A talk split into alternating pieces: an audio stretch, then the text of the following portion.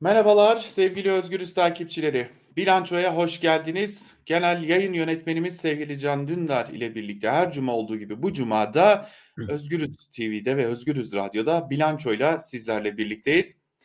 Sevgili Can Dündar, size de hoş geldiniz diyelim çünkü programa sizinle ilgili bir konuyla başlayacağız. Evet, hoş bulduk Altan, sağ olasın. Şimdi e, bir haber düştü. Sonra girdik, kontrol ettik. Doğru görünüyor. E, terörden arananlar listesinde gri listedesiniz. E, İçişleri Bakanlığı'nın tasarrufuyla olan bir şey bildiğimiz kadarıyla. Ve üstüne üstlük bir de hani kaba tabirle söyleyeceğim 500 bin liralık da bir ödül koymuşlar. E, yerinizi bildirene yakalanmanıza vesile olana diyeceğim tırnak içerisinde.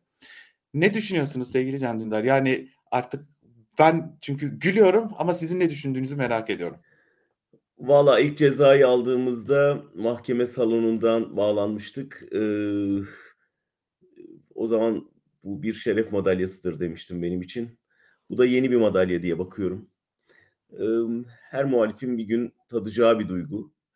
Ee, her muhalif bir gün terör listesinde kendini bulacaktır. Çünkü e, hükümetin terör tanımında e, kendi muhaliflerini düşman ilan etmek var başta.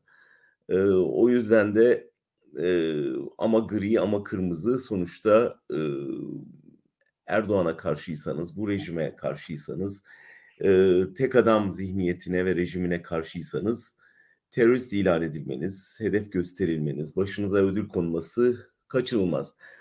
Bu e, biraz tarih bilen, biraz e, bu ülkede yeterince yaşamış olan herkesin hafızasında e, olan bir şey. 12 Mart'ta e, işte insanları hedef gösterip fotoğraflarını sokaklara astıklarını biliyoruz. 12 Eylül'de böyle listeler yayınlanırdı. E, cuntacıların, e, diktatörlerin, e, diktatörlük özlemi çekenlerin klasik taktiğidir bu. Erdoğan da Kenan Evren'in 12 Eylül cuntacılarının yanında yer alıyor. Ee, kendi adını oraya yazdırıyor. Bizim adımız orada olmuş, burada olmuş önemli değil. Benim ne yaptığımı herkes biliyor, görüyor. Ee, bugüne kadar hep kamuoyunun önündeydim. Yani yaptığımın gazetecilik olduğunu herkes biliyor. Dünyanın belli başlı gazetecilik ödüllerini aldım o haberle. Ee, dolayısıyla dünya nezdinde tanınan, Türkiye'de de okurlarım benim ne yaptığımı, ne yapmaya çalıştığımı çok iyi biliyor e, hükümet bir suç işliyordu. Bu suç suçüstü yapıldı ve o suçüstünü yazdığımız için bunca yıldır bir bedel ödüyoruz. Bu da onlara dahil. Belki arkasından başkaları da gelecek. Ee, ama bir yandan da işte Türkiye'de gazeteciliğin ne demek olduğunu dünyaya hani anlat deseler daha iyi anlatamazdık herhalde. Ee, şöyle düşünmelerini tavsiye ederim. Ne istediler de vermedik e, denilen örgütten aranıyorum. Yani Erdoğan'ın ne istediler de vermedik dediği örgüte ne istediler de vermedik diyen kişi Cumhurbaşkanı. Ne istedilerse verdiniz diye onu suçlayan kişi terör listesinde. Başka bir açıklamaya gerek var mı? Ama kötüsü Cumhurbaşkanı'nın uçağında yer alan gazeteciler listesinde yer almaktı. Allah'tan başıma öyle bir şey gelmedi. O zaman işte gerçekten çok üzülürdüm. Peki ben son olarak şunu soracağım. Siz bu tarz e, haber olmayı pek sevmediğiniz için çok, çok da uzatmadan soracağım ama Can Dündar bundan sonra ne yapacak? Ee, yani liste uzun, kırmızıya kadar yolu var. Ee, oralara çıkarım herhalde diye düşünüyorum. Ama şunu hiç unutmasınlar. Bir gün yerleri değişeceğiz. Yani biz ülkemizde olacağız. Onlar terör listesinde dünyada aranıyor olacaklar. Evet e, ben, hani sizin bir öğrenciniz olarak da e, ilk gördüğümde ne diyeceğimi gerçekten bilemedim. Bir haber var. Ortada sadece bir haber var. Başka hiçbir şey yok. E, ve bir haber yüzünden ama ağır bir haber. Çünkü bir suçüstü haberi yüzünden bir gazetecinin hayatının sadece kendisinin değil bir bütün ailesinin hayatının nasıl alt üst edilebildiğini gördük. Bugün Türkiye'de mevcut yapıyla ilgili sadece ama sadece endişelerini iletenler, sadece uzaktan izleyip çok endişeliyiz, bunu kınıyoruz diyenler ve Türkiye'de medyanın ne kadar baskı altında olduğunu tahmin bile edemeyenler bu tabloya bence iyi bakmalı. Bugün Avrupa Birliği ülkeleri özellikle onlar için söylenecek tek bir şey varsa bu durumun hiç değilse sebeplerinden biri de kendileridir. Çünkü yani şunu unutmamak lazım. Tabii o haberle başladı belki ama Altan o o ve benzeri haberleri yapanlar sonradan bir şekilde suskunluğa gömüldüklerinde bir şekilde tırnak içinde affedildiler. Yani o listelerde onları görmüyoruz. Yani bir dönem çok muhalif saflarda yer alıp benzer haberler yapanlar sessiz kaldıklarında ödüllendirildiler. İyi yerlere geldiler vesaire devam ederseniz yani e, eleştiriye, haber yapmaya, e, rejimle uğraşmaya o zaman bedeli daha ağır oluyor. Yani işte son dönem yorumlar yapıyoruz. İşte Erdoğan'ın kitabını yazdık. Onu Türkiye'ye bedava ulaştırdık. Ee, bir takım araştırmalar içindeyiz. Belgeseller yapıyoruz vesaire. Ee, biraz da bunların bedelini ödüyoruz. Bunu unutmamak lazım. Bunu biliyoruz ve bunun olacağını da biliyorduk. Yani e, hiçbir şey sürpriz değil. Dolayısıyla bu da sürpriz değil. E, beklenmeyen şey değil. Yani Türkiye'de gazeteci olmanın bedeli çok net her yerde, bütün kitaplarda yazıyor. E, o yüzden e, sadece koy sepete diyebilirim buna karşılık. O zaman biz hadi mesleğimizi yapalım, gazetecilik yapalım, gündemi konuşalım Aynen. diyorum. Şimdi bir İstanbul Büyükşehir Belediyesi gündemimiz var. Ee, siz de yorumunuzda aktarmıştınız bugün e, İstanbul Büyükşehir Belediyesi'ne kayyum atanacak. Öyle görünüyor. Ya da e, hiç değilse Ekrem İmamoğlu görevinden uzaklaştırılacak gibi bir tabloyla karşı karşıyayız. E, şöyle çok kısa duyduğum, bildiğim, kaynaklardan edindiğim birkaç bilgi aktarıp size vermek istiyorum sözü.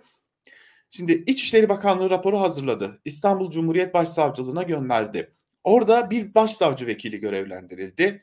O başsavcı vekili daha önce çeşitli yerlerde de savcılık yapmış bir isim ve aynı zamanda bir ilde de e, zamanında Cumhuriyet Başsavcılığı yapmış bir isim. Ve Ekrem İmamoğlu'nun da tanıdığı bir isim. Bunu da söylemiş olalım. Yani Ekrem İmamoğlu'nun hatta sosyal medyasında da ismi yer alan bir savcı. Yani geçmişte tanışıklıkları var. Şimdi savcı inceliyor kendisine bağlı başka savcılar da var ve onlar da birlikte bu rapora çalışıyorlar.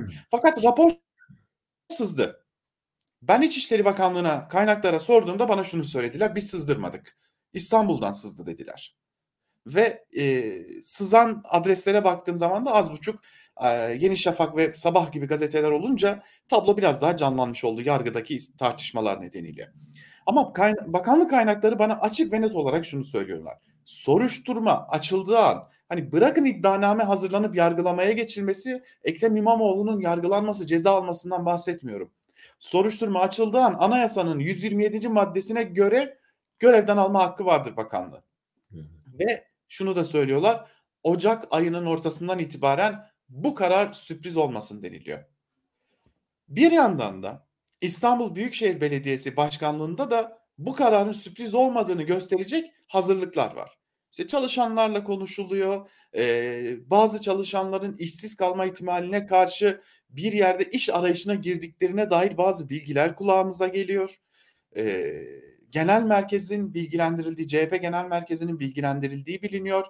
Ee, bugün Euronews'ten Dilek Gül arkadaşımız da ayrıntıları yazdı. İBB de bunun farkında. Kayyum geliyor ya da görevden alma geliyor.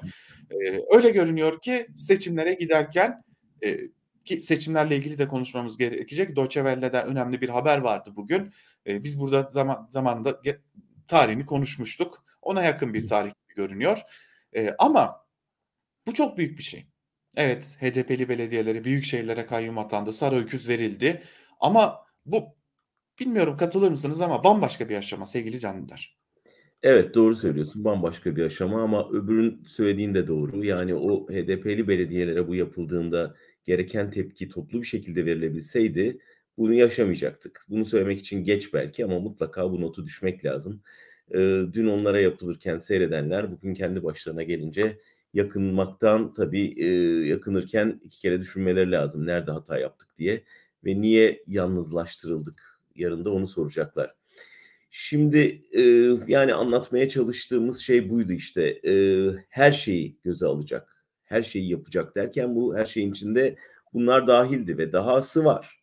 Yani İstanbul'a el koyacak e, ve en işte yakın rakibine de siyaset yasağı getirecek. Bunun kafaya koyduğu belli. O yüzden hani sürpriz yok burada. E, Altan hep baştan beri söylüyoruz. Burada artık iktidarın ne yapacağını e, tahmin etme e, dönemi geçti. Her şeyi yapacağını kabullenip ona karşı tavır alma, tavır geliştirme dönemindeyiz. E, önemli olan İstanbul Belediyesi'ne el koyduk, kayyum atadık. E, İmamoğlu'na da e, işte siyaset yasağı getirdik. Belki gözaltı kararı çıkardık derlerse CHP'nin, muhalefetin, altılı masanın, Türkiye'nin ne yapacağı.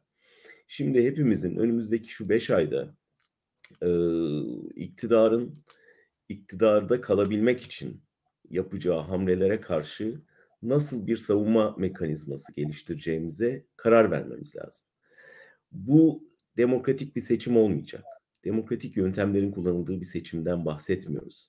Hukukun olmadığı, siyasetin kurallarının işlemediği, iktidarın alabildiğine azgınlaştığı, muhalefetin olabildiğince köşeye sıkıştırıldığı bir noktada bu seçimi Türkiye almak zorunda.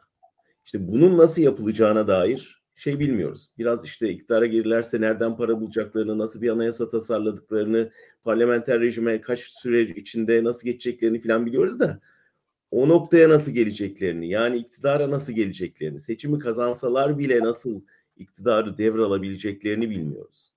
Bunun ordusu var, polisi var, sokağa çıkma yasağı var, meydanların kapatılması var, kampanyanın engellenmesi var, medyaya el konması var, sosyal medyanın susturulması var ve giderek seçim gecesi olabilecekler var. Milisleri var. Dolayısıyla çok yönlü bir hazırlık içinde olmak lazım. Yani geçtik artık şeyi İmamoğlu'nu İstanbul Belediyesi'ni gerçekten Türkiye'ye sahip çıkmak için çok yönlü bir planlama yapmak lazım ve burada artık parti, aday, lider, o bu sağ sol filan yok. Bu ülke için var olma yok olma meselesindeyiz.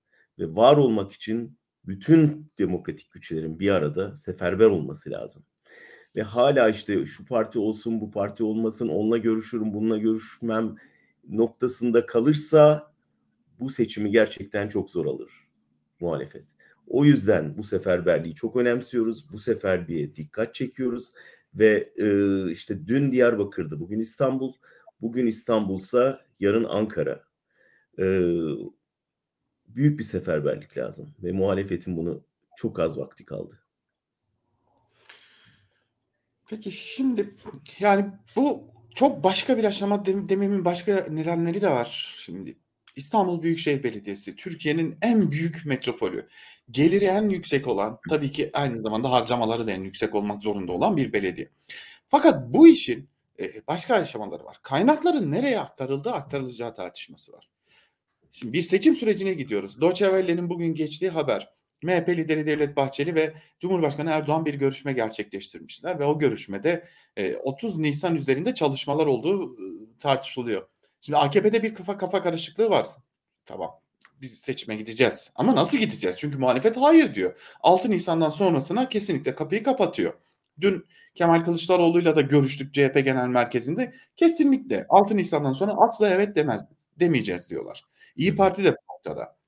Geriye Cumhurbaşkanı Erdoğan'ın seçim ilan etmesi kalıyor. Ama bu sefer de adaylık tartışması başlayacak. Şimdi bu noktada iktidarda bir kafa karışıklığı var. Hem bu erken seçim ihtimalini hem de İBB'nin kaynaklarının o seçimde nasıl kullanılabileceğini e, düşünüyor musunuz?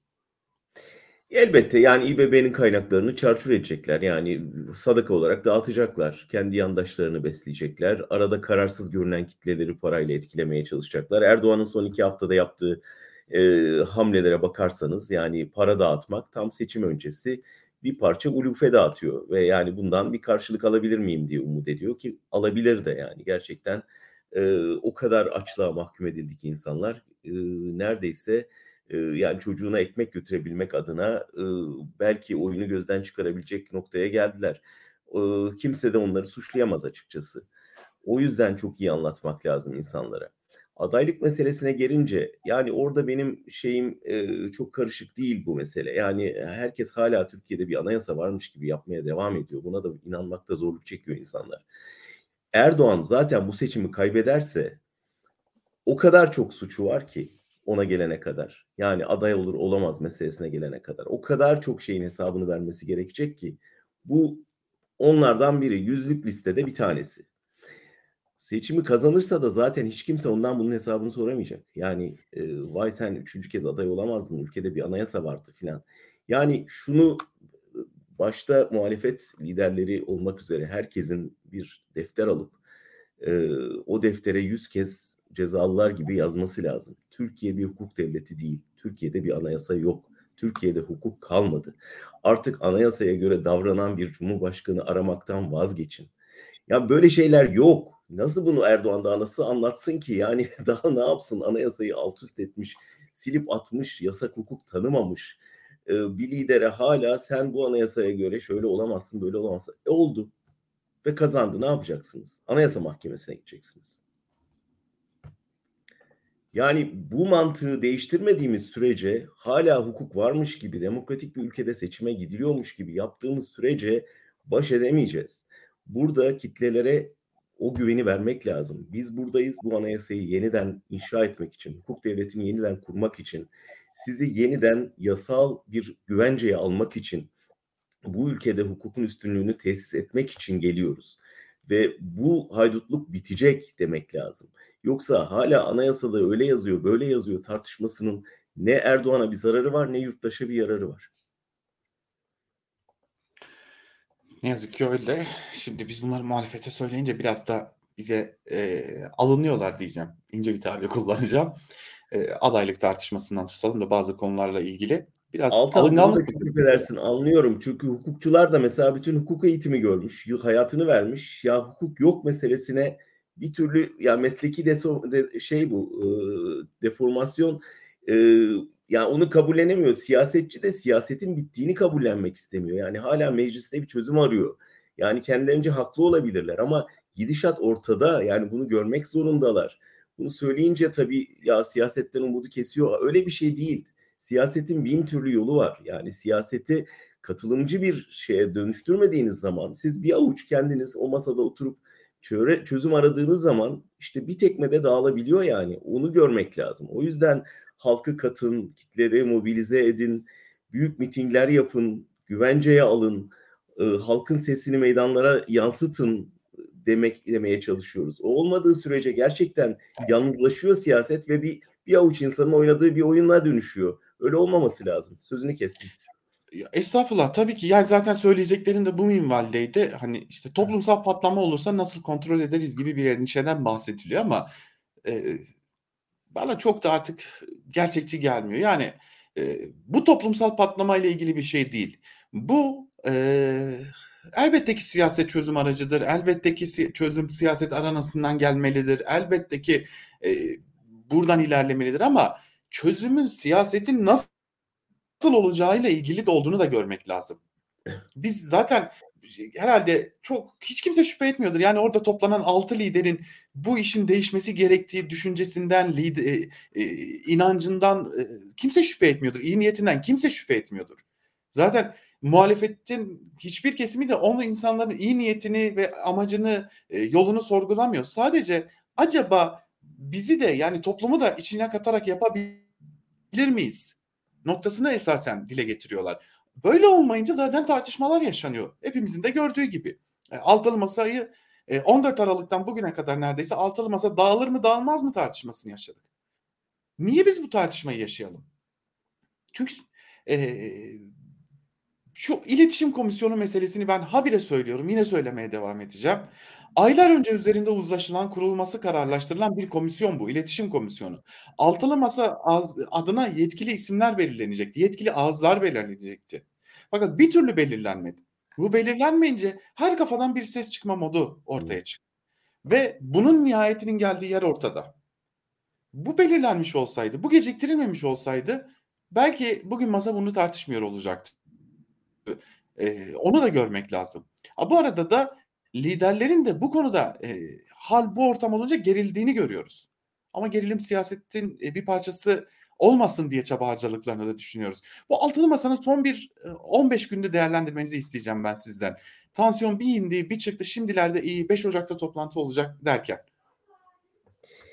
Ben doğrusu eee, geç kaldıklarını söylüyoruz ısrarla. Israrla bunu kabul etmiyorlar.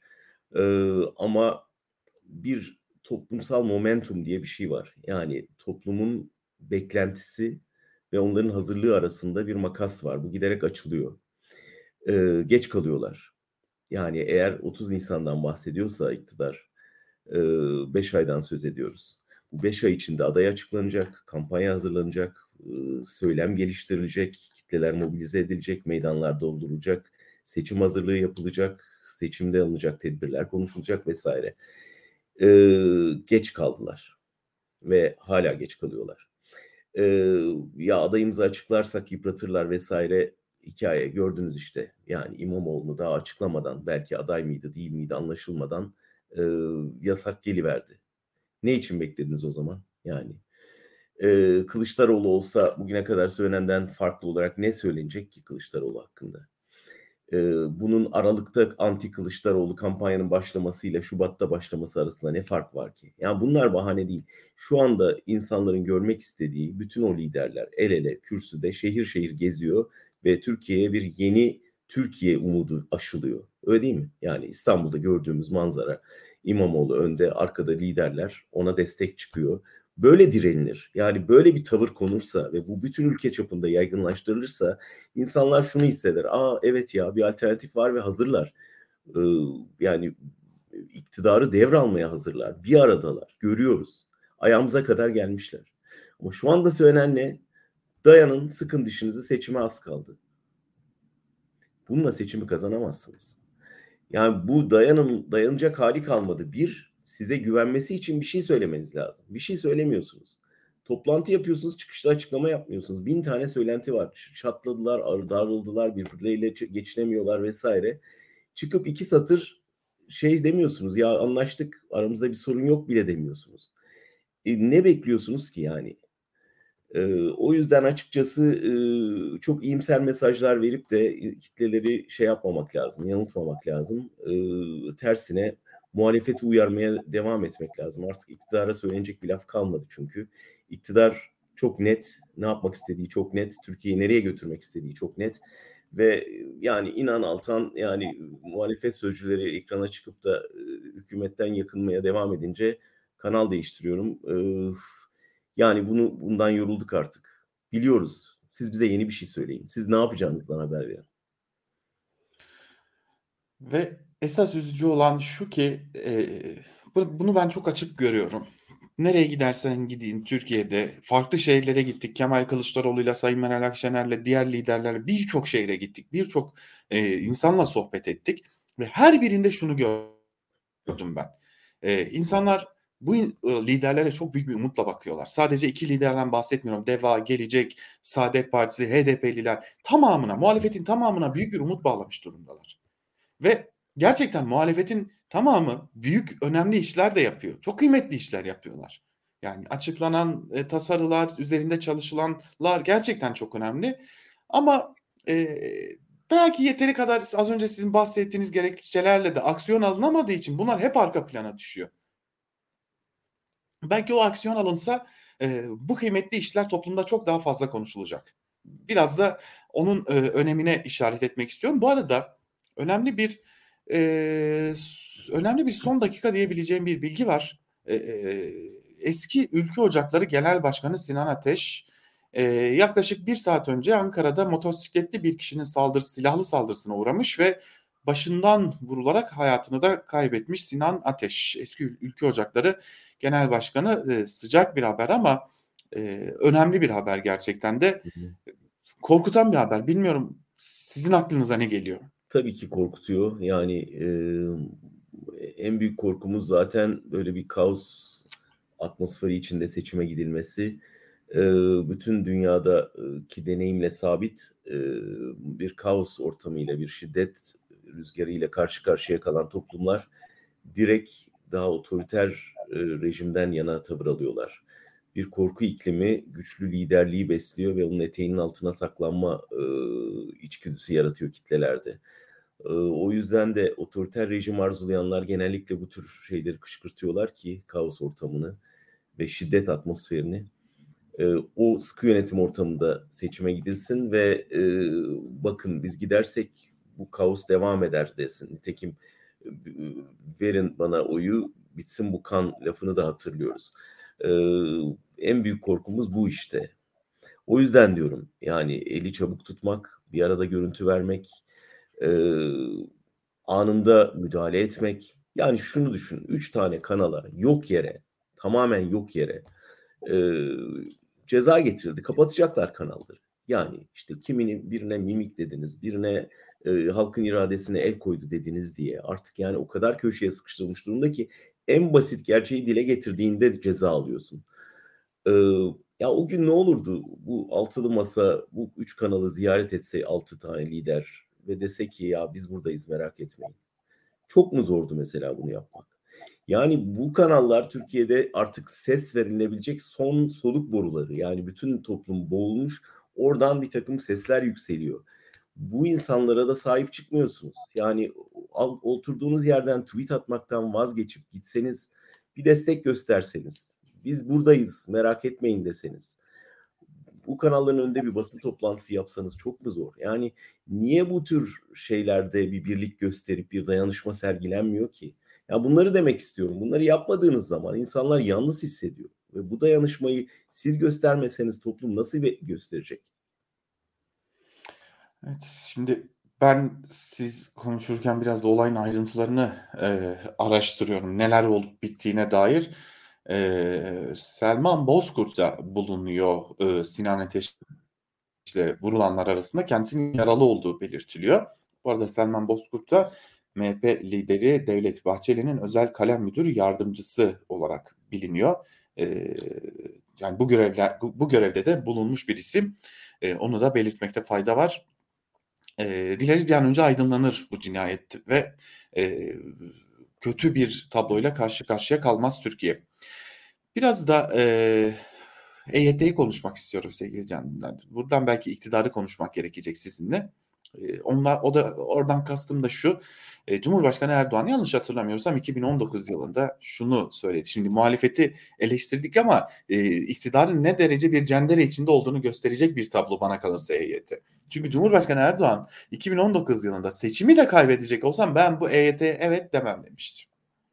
En nihayetinde Bakanlar Kurulu'ndan sonra çıktı kendisi açıkladı. EYT'nin nasıl uygulamaya geçirileceğini. O zaman seçimi kaybediyorlar gördüğümüz kadarıyla. Bu tabloyu nasıl gö- görmek gerekecek? Altan ben 20 yıldır birçok e, gazeteci arkadaşım gibi Erdoğan'ı izliyorum. Son 3 yıldır da onun üzerine biyografi çalışması yaptığım için e, neredeyse bütün hayatını didik didik eden, onunla yazılmış bütün kitapları neredeyse gözden geçirmiş bir gazeteciyim. E, Erdoğan'ın lügatında böyle şeyler yok. Vay dün öyle demiştim, bugün böyle dersem nasıl anlaşılır yok. Erdoğan tipik pragmatist, e, her renge, her an girebilen bir politik canlı türü. E, ilkeleri yok çıkarları var. Ve her zaman çıkarları ilkelerin önünde gidiyor. Ve her tür çıkar için her tür ilkeyi ayaklar altına alabilecek bir yapıda. Bizim için önemli. Ya daha önce öyle demişti, iki yıl önce böyle demişti. Bunların onun için hiç, onun dünyasında hiçbir önemi yok. Asıl başarısı da bunun kitlesine de anlatabilmesi. Yani yaklaşık bir yüzde on beş, yirmilik kitle var ki ya daha dün böyle demişti ne diyorsun dediğinde vardır bir bildiği diyecek kıvama getirildi. Yılların beyin yıkamasıyla, medya taarruzuyla, propaganda makinasıyla, belki işte çıkarı öyle gerektirdiği için, belki birine inanma ihtiyacı duyduğu için. Dolayısıyla onları ikna ettiği sürece de mesele yok. Yani hiç kimse de ona uçakta ya iki yıl önce böyle demiştiniz, niye şimdi fikrinizi değiştirdiniz diye soramadığı için öyle bir cüreti gösterecek insanların çoğu ya hapiste ya işsiz ya sürgünde olduğu için e, ve karşısındakiler de sadece ellerine yazılıp verilen soruları sordukları için öyle bir derdi yok. Bunlar bizim derdimiz. Yani bunu konuşup duruyoruz ama bunun da bir yararı yok. E, yani pekala gelecek senede ya işte o yanlıştı e, bana yanlış yaptırdılar deyip çıkabilir de yani ve Maliye Bakanı suçlar onu kapının önüne koyar. E, bunları yaşadık o yüzden Erdoğan üzerinden bir formülasyonun bir yararı yok artık. Yani şu anda sıkıştı. Evet seçimi kaybetme aşamasına geldiğini gördüğünde de bütün tuşlara birden bastı. Yaklaşık 10 ayrı ulufe tasarladı ve dağıtmaya başladı. Para daha önce bunlarla el sıkışırsam asla filan dediği insanlarla gitti, el sıkıştı. Gene aynı aynı yöntemle. Parayı aldı. Parayı dağıtıyor şimdi. Ee, onun açısından bir sürpriz yok. Onun açısından her şey planlandığı gibi gidiyor. Yani ve bunu yapmaya devam edecek. Biz de Aa, Erdoğan öyle demişti, bak şimdi böyle yapıyor demeye devam edeceğiz. Bundan vazgeçelim. Bundan vazgeçelim. Biz yani gerçekten e, bu kadar paraya sıkışmış kitlelere şimdi küçük de olsa bir şey dağıtmaya başladı. Ulufe dağıtmaya başladı. Bunun sandığa nasıl yansıyacağını bilmiyoruz ama bu kadar aç bırakılmış bir toplumun bu kadar e, ekonomik sıkışıklık içinde bundan eğer bir e, menfaat görüp burada oyunun rengini değişirse bunu düşünmek lazım. Yok eğer ya ben paramı alırım ama bir daha da bunları yaşamak istemiyorum deyip muhalefete oy verecekse ayrı. Ama gerçekten bu verilen para oy olarak dönecekse hem e, bu toplum için çok ağır bir bedel demektir. Hem iktidar için ciddi bir kazançtır ama muhalefet için çok büyük bir e, kayıp olur. Şimdi yavaş yavaş noktalayacağız programımızı ama ben e, programı noktalarken bir e, şey paylaşmak istiyorum. Bir videoyla bitirmek istiyorum bu e, programı. O da şu Cumhurbaşkanı Erdoğan'ın yanlış hatırlamıyorsam 2015 yılında siz daha iyi bilirsiniz ama yaptığı bir açıklama. Onu bir izleyelim diyorum. Hemen sonra... Bu haberi özel haber olarak yapan kişi de öyle zannediyorum ki bunun bedelini ağır ödeyecek. Öyle bırakmam onu. Bir kez daha izleyelim. O bu haberi özel haber olarak yapan kişi de öyle zannediyorum ki bunun bedelini ağır ödeyecek. Öyle bırakmam onu. Bu bedeli ödeyecek kişiyi tanıyor musunuz? Ee, bu konuşmayı dinlediğim anı çok iyi hatırlıyorum Altan. Ee, oğlumla bir yemekteydik, Londra'daydık. Telefon geldi. Dediler ki şu anda Erdoğan senden bahsediyor ekranda. Ee, açıp dinledim. Ee, ve o anda bir tweet attım. Ee, verebileceğim cevap o tweette yazılı. Ee, o tırları oraya gönderen insan da bunun bedelini ağır ödeyecek. Biz öyle bırakmayacağız onu. O zaman kapatalım biz programımızı. Yani son söz henüz söylenmedi. Ee, toplumlar biraz geç tepki verebilirler. Bazen e, bazılarımıza görmek kısmet olmayabilir ama e, hiçbir suç cezasız kalmıyor. Dolayısıyla ben hiçbir zaman umutsuz değilim. En azından tarihten biliyorum. E, hiçbir otoriter rejimin sonsuza kadar yaşamadığını, hiçbir diktatörlük heveslisinin e, sonsuza kadar tutunamadığını ve sonunda toplumsal iradenin üstün geldiğini biliyoruz ve buna güveniyoruz. Onun için 2023'ten umudu kesmeyelim. 2023 bu ülkenin tarihinde bir dönüm noktası. Bu ülkenin Cumhuriyet'in kuruluşunun 100. yılı, Gezi'nin 10. yılı ve Türkiye için bir varoluş yok oluş seçiminin gerçekleşeceği yıl. Onun için hepimizin bir seferberlik halinde kendimiz için, ülkemiz için, çocuklarımızın geleceği için e, bu ip çekme yarışında ülkeyi demokrasiden yana, özgürlüklerden yana, laiklikten ve yeniden otoriterlikten uzak bir rejimden yana çekmek için seferber olmak ve dayanışma içinde bunun üstesinden gelmek zorundayız. Gelemezsek umutsuz olmak istemiyorum. Bir süre daha acı çekeriz. Ama bu ihtimali şimdi düşünmememiz lazım. Hepimizin 2023'ün birinci gününden itibaren e, Nisan mı, Mayıs mı, Haziran mı ne zamansa o büyük dönüşüm noktası için seferber olmak zorundayız. Başaracağımıza ben yüzde yüz inanıyorum.